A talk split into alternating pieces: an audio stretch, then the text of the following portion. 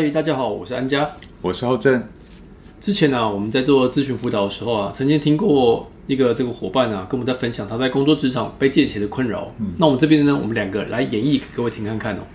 哎，浩正啊，嗯，我最近刚买房，手头比较紧啊，这个月我有这个工程款呢、有点困难啊，对，我可不可以给你借十万块？呃，十万哦，呃，临时要我拿出这么多钱来，其实是有困难呐、真的不是不借你，真的对我来讲有困难。也是啦，有点突然呐、但还是如果是钱的金钱这个额度太高的话，还是我先跟你借两万，那其他剩下的我再自己想办法，可以吗？拜托拜托，真的。呃，两万，呃，好啦，呃，目前我大概应该也可以出抽出来两万而已啊，那就两万先借你吧。嗯，好，太好了。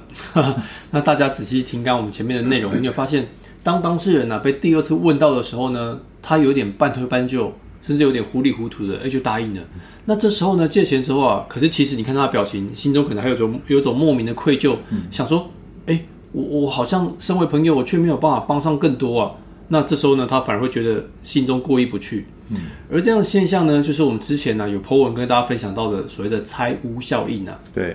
财务效应在日常的谈判其实也非常广泛的被应用哦，尤其像是在砍价这件事。对，杀价。对，砍价杀价，卖家他会先说一个价格，而这个价格会高于最终的售价，甚至于会高出成本的好几倍，然后说出来就是要让你砍的、啊，嗯，讲白一点就是这样。而买家来讲的话，一开始也会提出一个低于预期的一个价格，然后双方在一点一点的在进入攻防战，对，好像是在跳恰恰一样，对。一个往下降，一个往上涨，就好像是房子谈买房子谈价一样啊。你会看到有些房子的广告啊刊登出来，我发现哇，天哪，这个售价也太高了吧，嗯。两三四千万的这种，哇，天哪！但是呢，坦白讲，这只是开价而已。嗯，不过呢，这个很高的价位啊，目的啊就是开出来等着给你杀，让你觉得哎有刷有赚到呢，好像反而变成大家一种默认的规则啊。没错。所以，因为我们知道，都不是这些，不是代表呃他不想买或我不想卖，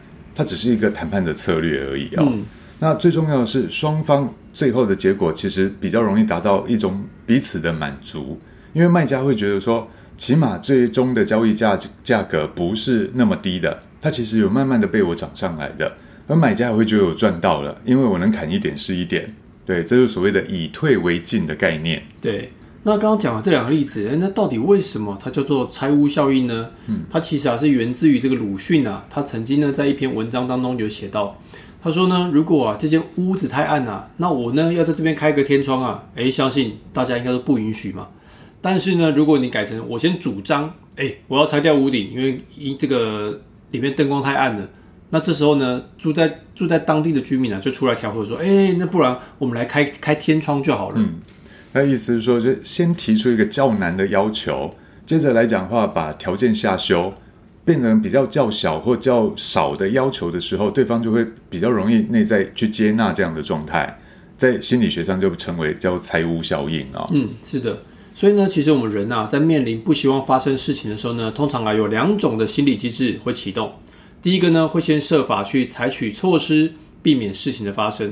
再过来呢，第二个啊是开始调整内在的心理矛盾，准备接纳那即将发生的事实啊。当我进入到调整状态的时候呢，如果是说对方给出了一个新的价位、新的价码，有一个新的选择，那这个新的选择呢，如果跟我心里的这个平衡状态啊相接近的时候呢，就会比较容易啊被我内心给接纳。这个在职场的应用上面来讲的话，像在工作的任务分配，其实也还蛮好用的哦。假如我今天是个主管，我把工作分配给我的下属，那本来这件工作可能需要一天半左右的时间才能完成，但是我心里希望这个可以在一天内完成的时候，我在交办的时候，我可以怎么做？我就把下属叫来说：“哎，这位伙伴，不好意思，这份工作很急哦，你可不可以今天中午之前给我？”然后对方就会露出像这样的表情，对方就会太太赶了吧？对，对方就会觉得很为难。然后这部分来讲的话说，如果你觉得半天太难，没有今天下班前给我可以吧？我多给你半天的时间。这部分来讲，我把我的条件下修的时候，多半对方就会觉得，呃，我赚到半天，至少我不会那么的压迫。他多半来讲比较容易释怀，而且接受这样的任务。然后甚至甚至于会积极努力的去达标它。嗯，哇，在那当下，下属可能会觉得说，哎、主管啊，你人真好哎，充满了温度哎。是的，这就是所谓的财务效应。所以心理学其实相当的有趣哦，它可以应用在生活当中的各个领域。嗯，那如果你对心理学也有兴趣，请持续关注“旧心理新行为”，一起轻松认识心理学。我们下次再见喽，拜拜，拜拜。